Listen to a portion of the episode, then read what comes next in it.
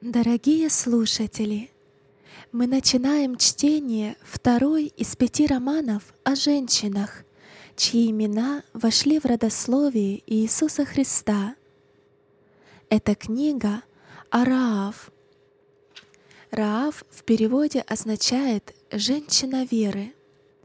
Эта книга посвящается женщинам, которые считают, что прошлые ошибки делают невозможным счастливое будущее.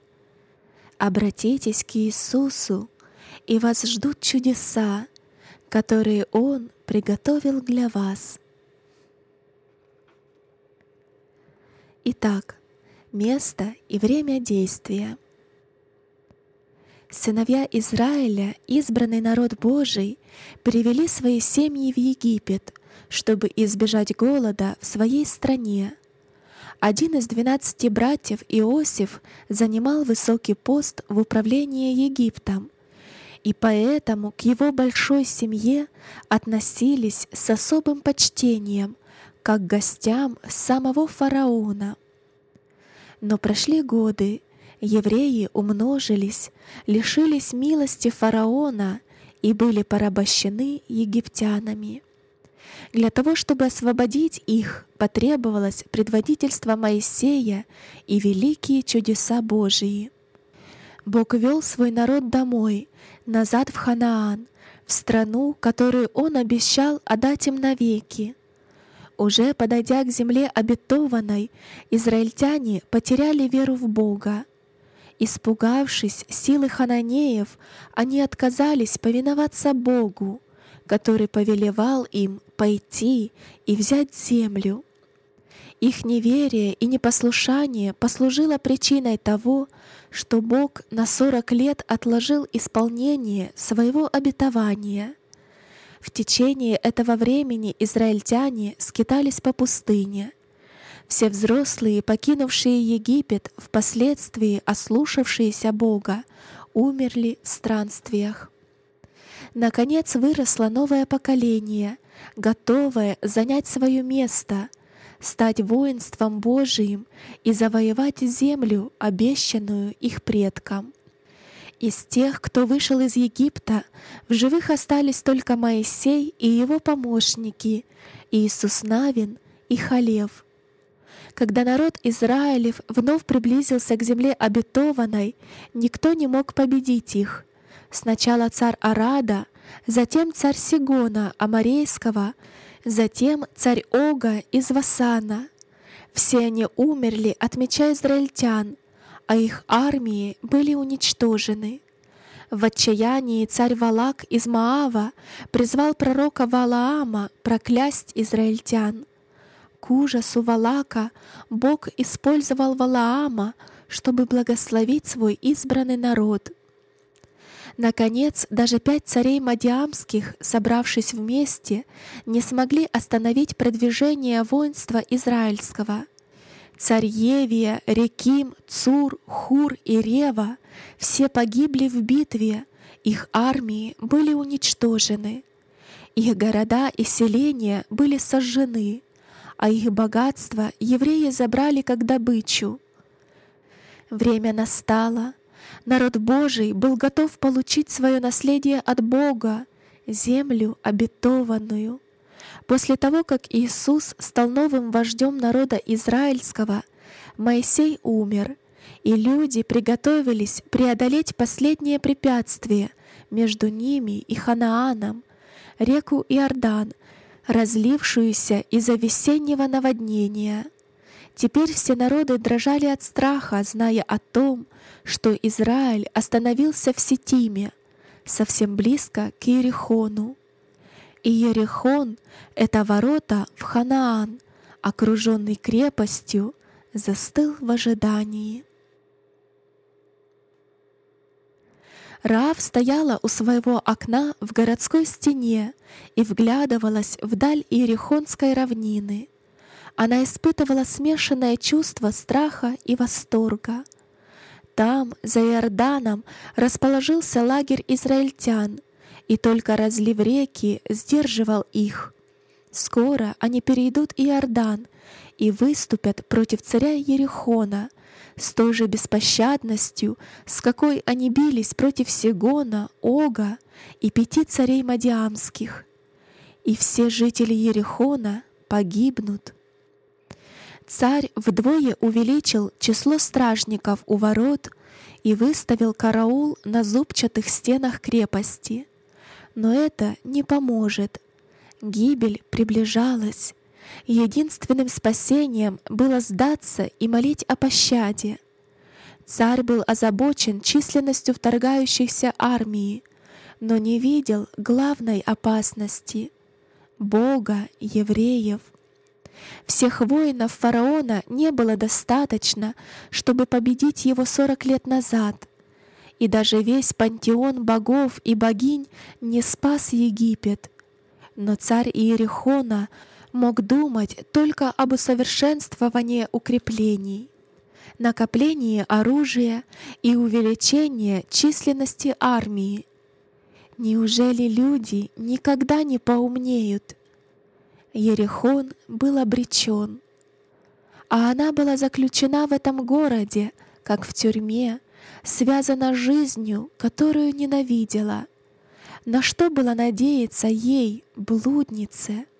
Ее судьба была определена тогда, когда ее крестьянскую дочь, еще почти ребенка, потребовал к себе царь.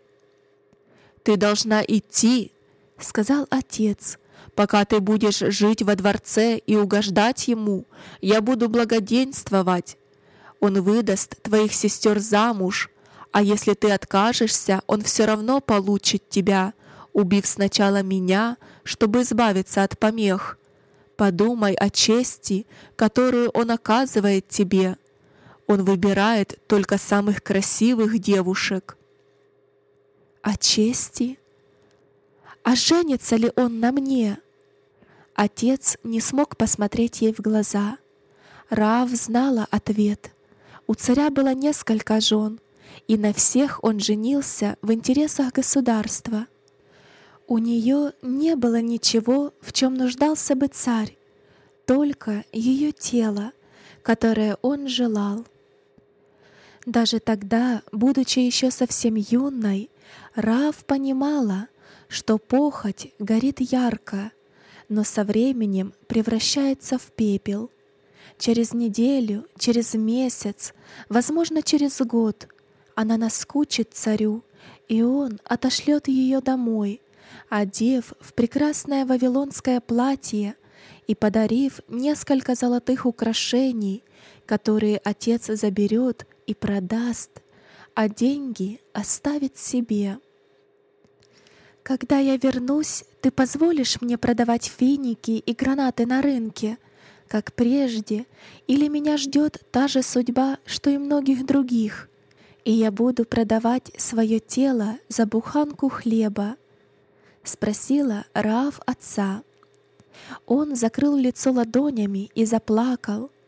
Она ненавидела его за то, что он извлекал выгоду из-за ее бесчестия, за то, что он оправдывался, за то, что он пытался доказать ей преимущество дворцовой жизни перед жизнью в лесной хижине вместе с матерью, с ним, с братьями и с сестрами.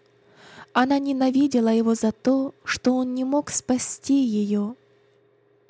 Но больше всего она ненавидела собственную беспомощность.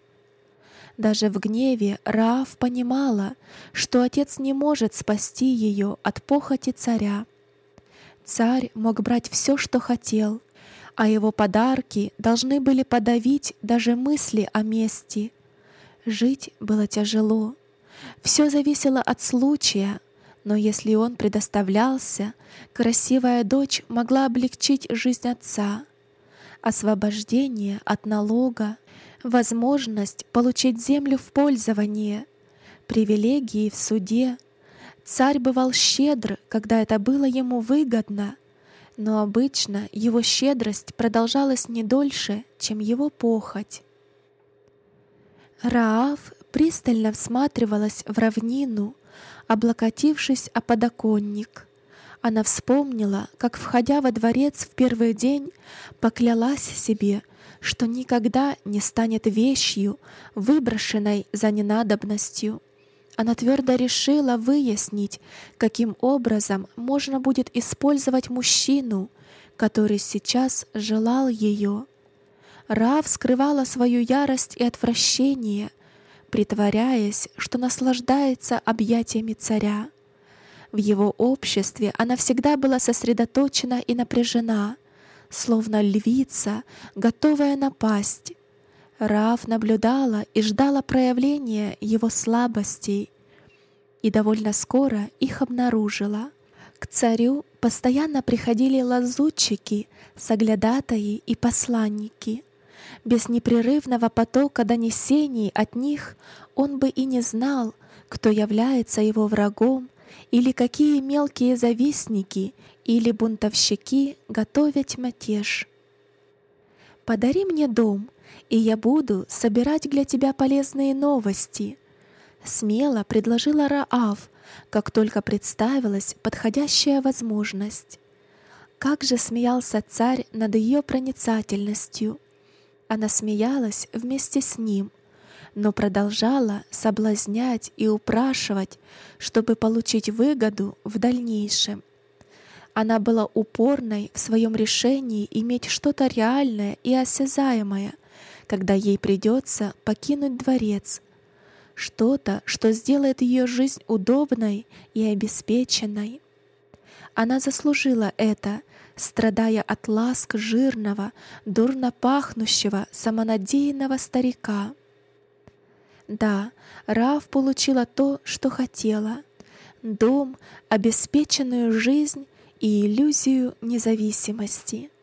Царь подарил ей дом, расположенный рядом с восточными воротами, чтобы она могла наблюдать за всеми, кто приходит в Ерехон и уходит из него.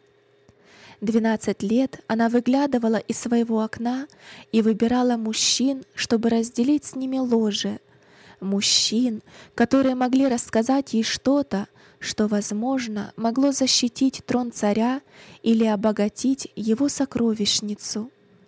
Каждая заключенная ею сделка оплачивалась дважды. Мужчины платили за ночь с ней, а царь платил за те крупицы информации, что она собирала. О мире вне стен Иерихона она знала даже больше, чем царь. А когда хотела узнать о том, что происходит во дворце, то приглашала к себе Кабула, капитана дворцовой стражи. Раав всегда могла рассчитывать на то, что он выболтает все секреты, находясь в ее объятиях. У нее было полдюжины вавилонских нарядов, шкатулки, выложенные слоновой костью и наполненные украшениями. Ее дом был обставлен произведениями искусства. Полы в нем покрывали многоцветные тканые ковры. Мужчины, приходившие к ней, спали на тончайших цветных льняных простынях из Египта, пропитанных мирой, алоэ и корицей. Она могла позволить себе вкуснейшие деликатесы и роскошные крепкие вина. Все в городе знали, что она — друг и доверенное лицо царя. Все также знали, что она блудница. Но никто не знал, как сильно она ненавидела свою жизнь. Никто не догадывался, какой беспомощной она почувствовала себя, столкнувшись с перспективами, уготованными ей отцом и царем. Многие недоумевали, на что ей жаловаться. Внешне у нее была прекрасная жизнь. Царь уважал ее, мужчины желали ее. Она могла сама выбирать посетителей — в Ерехоне даже были женщины, завидовавшие ее независимости. Они не знали, что значит чувствовать себя вещью, когда никто не видит в тебе человека. Даже сейчас, имея собственный дом и роскошную обстановку, Раав была не в силах изменить хоть что-нибудь в своей жизни. Она была ее заложницей. Никто не знал и того, какое пылкое сердце билось в ней. Никто не подозревал о накопившемся в ней негодовании, о сжатой в комок ярости и бесполезной жажде вырваться на свободу.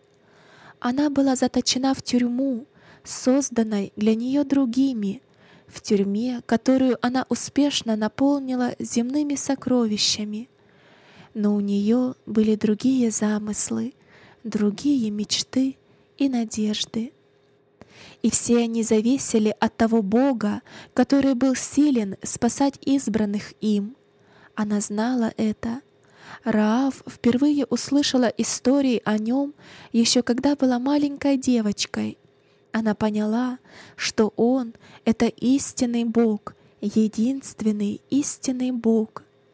И когда он переведет свой народ через Иордан — он возьмет этот город и сокрушит его так же, как сокрушил всех своих врагов. Приближался конец всего, что она знала. Мы все погибнем. Неужели никто больше не видит этого? Неужели все слепы и глухи к тому, что произошло за последние сорок лет? Люди приходят и уходят так же, как делали это всегда — полагая, что все будет хорошо. Они думают, что стены крепости, построенные ими, защитят их. Но много лет назад и я думала, что стены отцовской хижины смогут защитить меня. Но мы не защищены, мы беззащитны. Ее переполнял ужас смерти, но еще больше было ее желание стать частью грядущего. Раав хотела принадлежать приближающемуся Богу. Как маленькая девочка, она хотела, чтобы крепкие руки отца подхватили ее и спасли от гибели. Несколько месяцев назад один египтянин всю ночь рассказывал ей истории о Боге израильтян — «Но все говорят, что это всего лишь сказки», — сказала она ему, желая узнать, верит ли он сам в истории, которые рассказывает. «О, нет! Мой отец был ребенком, когда были посланы казни». До поздней ночи он рассказывал ей о знамениях и чудесах и о человеке по имени Моисей. «Он уже умер, но есть другой, Иисус, на следующее утро Раав отправилась к царю, но он интересовался только тактикой израильтян, вооружением и численностью их армии. «Ты должен страшиться Бога израильтян, мой царь!» — сказала она, и он нетерпеливо приказал ей удалиться.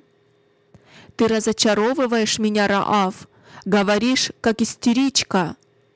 Она хотела накричать на него. Может быть, Моисей и великий пророк, но ни одному человеку не удалось бы сломить величие Египта. Только истинный Бог мог сделать это, и Он готовил свой народ к взятию всего Ханаана.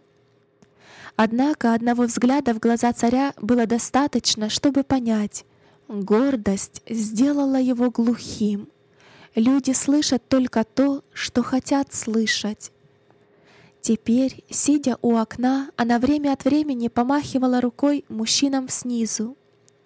«О, как бы я желала быть среди твоего народа, ведь ты один, настоящий Бог!» Слезы жгли ей глаза. «Я склонюсь перед тобою и принесу тебе жертвы, если только ты дашь мне такую возможность». Она опустила руки и отвернулась. Она могла мечтать о чем угодно, но ей придется разделить судьбу со всеми живущими в этих стенах, а эти стены будут залиты кровью.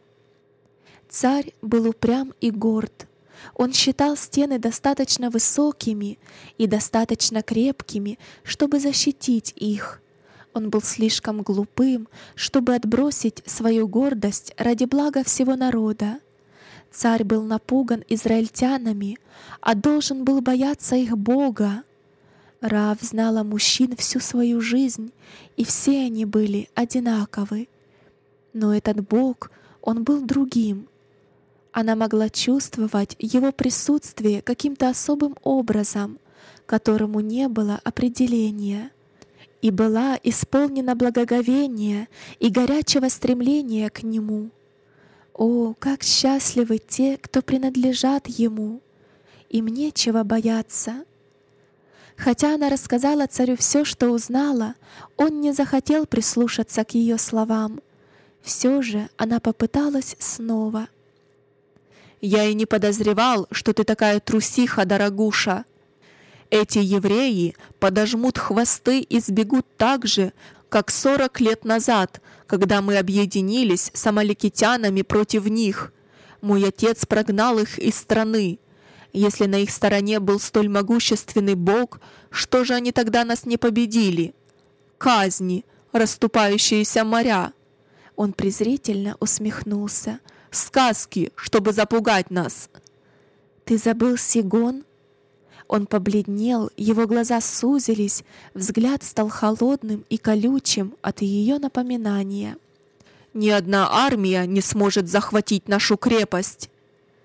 Пока еще не слишком поздно, отправь посланников с просьбой о заключении мира и дарами для их Бога. Что? Да ты в своем уме? Думаешь, наши священники пойдут на это? У нас есть свои боги, которых нужно ублажать. Они всегда защищали нас, защитят и на этот раз. Так же, как боги Египта защитили его, Египет поклонялся насекомым, а Бог израильтян наслал саранчу, чтобы уничтожить посевы египтян. Они поклонялись своей реке, Нилу, а этот Бог обратил его воду в кровь. Это же просто рассказни, Раав, слухи распространяемые, чтобы посеять страх в нашем народе. А ты еще и поддерживаешь их. Иди домой и занимайся тем, в чем ты разбираешься. Ищи чужеземных соглядатаев. Она так и поступила, но старалась не для него. Кабул разговорился прошлой ночью, похвалился солдатами, оружием и непрерывными жертвоприношениями богам Ханаана. «Все будет хорошо, пусть твоя хорошенькая головка ни о чем не волнуется». Глупцы! Какие все они глупцы! Конечно же, для Бога Израиля который сделал посмешище из богов Египта и заставил расступиться воды Черного моря, будет совсем нетрудно разрушить эти стены. Что могут сделать каменные и глиняные идолы против Бога, который управляет ветром, огнем и водой? Рав была уверена, что одного его дыхания будет достаточно, чтобы настежь распахнуть ворота Ерехона. Однако мановения его руки хватит, чтобы раскатить по камешку все укрепления царя. Но никто не слушает ее. Так тому и быть. Она в последний раз попыталась предостеречь царя, и пусть все, что случится с Иерихоном, падет на его голову. Она же будет искать способ присоединиться к тем, кто верит в истинного Бога, к тем, кто победит, если у нее не получится, она погибнет. Как же она сможет выбраться из Ерехона, не подвергая опасности жизни своих близких? Если она сбежит, царь пошлет своих слуг в погоню за ней. Ее схватят и казнят за государственную измену, и всех ее родственников будет ждать та же участь. Царь не потерпит малейшего проявления неповиновения но она не может покинуть Ерехон, не забрав с собой отца и мать, братьев, сестер и их семьи. Однако это невозможно. Даже если она найдет способ уйти, не вызывая подозрений, семья не согласится последовать за ней. Отец верил каждому слову царя. Он просто не умел думать своей головой. Раав провела рукой по пышной копне темных кудрявых волос, откидывая их на плечи. «Раав!» Кто-то снизу позвал ее, но она не обратила на это ни малейшего внимания. Ей не было дела до купца из Иовиса или хозяина каравана, поставляющего пряности в Египет, или еще одного воина обреченной армии. Все они — ходячие мертвецы. Они просто еще не знают этого. Только евреи там, за рекой, были живы, потому что их Бог не был каменным изваянием, сделанным руками человека. Он был Бог неба и земли. Я всего лишь крыса в норе этой стены. Каким необыкновенным и удивительным был Бог израильтян. Он избрал евреев, народ рабов, и освободил их от власти египтян, самого сильного народа на земле. Он взял ничтожнейшее из ничтожного и использовал, чтобы победить могущественное. Она слышала, что он даже посылал своему народу хлеб с небес, как дождь. Им нечего было бояться, потому что он, суровый в наказании ослушавшихся его, являл им милость и доброту. Кто мог не полюбить такого Бога? Ее царь, ее народ. Я бы любила его, ее губы задрожали, а глаза наполнились слезами. Я бы служила ему так, как он попросил бы. Если бы только у меня была возможность, я бы склонилась перед ним и была бы счастлива принадлежать к его народу. За ее спиной на кровати громко всхрипнул Кабул, напомнив о своем присутствии. Она зажала ладонями уши и крепко закрыла глаза, переполненная гневом и отвращением к себе.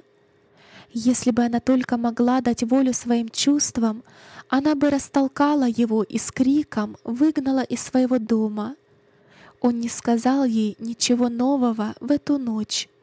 Она только теряла с ним время. Раав снова посмотрела на дорогу. Слабый проблеск надежды на спасение появлялся у нее, когда она вспомнила рассказ отца о том, как сорок лет назад Моисей посылал соглядатаев в землю обетованную. Тогда мы победили израильтян. Она удивлялась их поражению, пыталась понять его причины. Недавно они были рабами, которых освободил от могущественных египтян еще более могущественный Бог. Но, возможно, тогда они еще не осознавали свою силу как народа, выступающего под знаменами истинного Бога. Возможно, они отказались повиноваться. Раав могла только догадываться, почему израильтяне потерпели поражение — но она знала, что причина была не в том, что спасший их Бог в чем-то ошибся. Те, кто ослушивались Господа много лет назад, наверное, уже умерли. Им на смену пришло новое поколение, поколение, закаленное жизнью в пустыне, поколение, которое с самого рождения охраняло сила, Раав могла только надеяться, что Иисус поступит так же, как Моисей, и пошлет разведчиков. И она должна будет первой заметить их. Но победа израильтянам была обеспечена их Богом, и им не нужно было посылать кого-нибудь в Ерехон. Однако она все же надеялась, что доблестный вождь Иисус не будет слишком самонадеянным даже если в этом нет необходимости, благоразумно послать разведчиков, чтобы осмотреть землю и оценить оборону врага. «Пожалуйста, придите! Пожалуйста, пожалуйста, пожалуйста, придите! Я не хочу умирать! Я не хочу, чтобы моя семья умерла! Пошли кого-нибудь, Боже!» Открой мои глаза, чтобы я узнала израильских соглядатаев прежде, чем это сделают стражники. Если они первыми заметят их и доложат царю, все погибло. Раав! Снова позвали снизу. Она раздраженно посмотрела вниз и увидела купца Исмаильтянина, машущего ей из толпы, собравшейся у ворот. Ему не терпелось заночевать у нее, но она только развела руками. Пускай его верблюды греют. Он показал золотое ожерелье, надеясь подкупить ее. Ха! Что толку от золота, если скоро настанет день гибели? «Подари это одной из своих жен!» Крикнула она в ответ, окружавшие купца рассмеялись. Еще один мужчина позвал ее, но она не обратила внимания на его упрашивание и лесть. Она следила за дорогой. «Пусть они придут ко мне», если одежда разведчиков будет изношена от долгих странствий, она оденет их в прекрасные вавилонские наряды. Если они будут умирать от жажды, она даст им лучшего вина. Если они будут голодны, она накроет для них стол, достойный царей, ведь они придут как слуги величайшего Бога.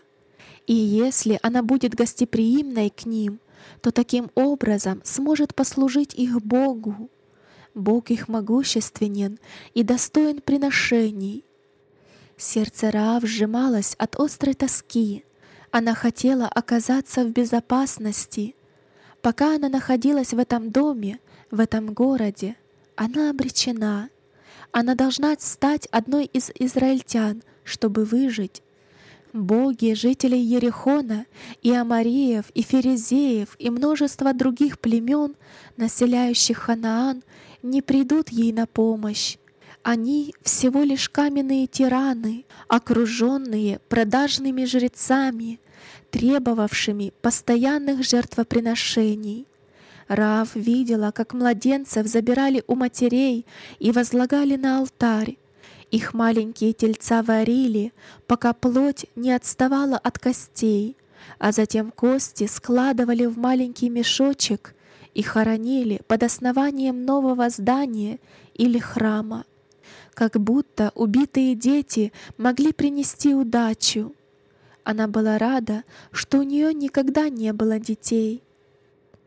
Но если бы у меня был ребенок, я бы отдала его тому Богу, невидимому, обитающему со своим народом, тому, который дает тень днем и согревает ночью, который защищает принадлежащих ему, как если бы они были его детьми.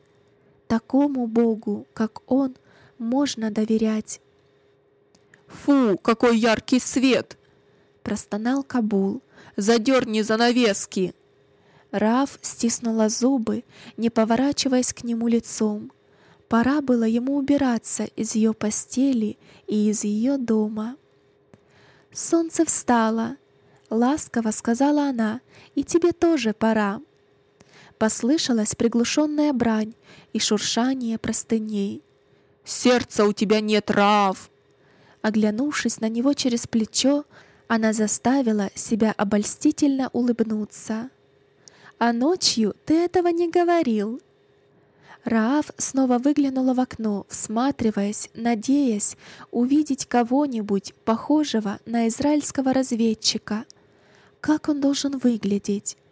Как она может распознать его, если он появится? Кабул обхватил ее за талию и потянулся, чтобы снять занавеску с крючка. Раав перехватила его руку прежде, чем он смог ее приласкать. Царь заметит, что тебя нет на посту. Я не хочу, чтобы у тебя были неприятности». Он мягко засмеялся, вдыхая запах ее волос. «Я не опоздаю!» Раав повернулась к нему лицом. «Тебе надо идти, Кабул». Она уперлась руками в его грудь. Твое отсутствие у ворот заметят и будут говорить, что Раав причиняет друзьям неприятности — а я этого не хочу. Сейчас ты причиняешь мне боль. Ты достаточно взрослый, чтобы это пережить. Кабул поймал ее руку, когда она попыталась отойти. Там внизу богатый купец? Нет. Я слышал, как кто-то звал тебя по имени. Ну и что из того? Он что, думает, если положил ей в руку пару монет, то уже обладает ею? Ты же знаешь, чем я зарабатываю». Он нахмурился, и его глаза потемнели. Стараясь скрыть раздражение, она провела кончиками пальцев по его щеке и смягчила тон. «Не забывай, что я вышла из дому, чтобы найти тебя». Рав знала, что очень важно, прощаясь, внушить мужчине мысли о его исключительности. Кабул усмехнулся. «Так ты меня немножко любишь?» «Настолько, что не хочу причинять тебе вред». Она позволила ему поцеловать себя и отстранилась. «Там у ворот ждет толпа, Кабул. Тебе пора открывать их. Раздраженные купцы могут нажаловаться царю». Раав пересекла комнату, подобрала одежду Кабула, бросила ее ему и открыла дверь. «Тебе лучше поспешить». Она рассмеялась, наблюдая, как он торопливо одевается, и закрыла за ним дверь. Затем перебросила засов входной двери, чтобы оградить себя от случайных посетителей, и снова подбежала к своему посту у окна. Рав наслаждалась уединением. Она подошла к окну и села на подоконник, свесив одну ногу на улицу. Не обращая внимания на свист, доносившийся снизу, она разглядывала равнину. Что это за облачный столб там вдали? Она не была уверена, что слышала, что Бог израильтян сопровождал их в виде облачного столба днем и огненного столба ночью. Когда жара стала невыносимой, она задернула занавески, отошла от окна, расчесала волосы, поела хлеба и глотнула вина. Но каждые несколько минут снова приподнимала красную ткань занавески и выглядывала на улицу, изучая каждого незнакомца, шедшего по дороге.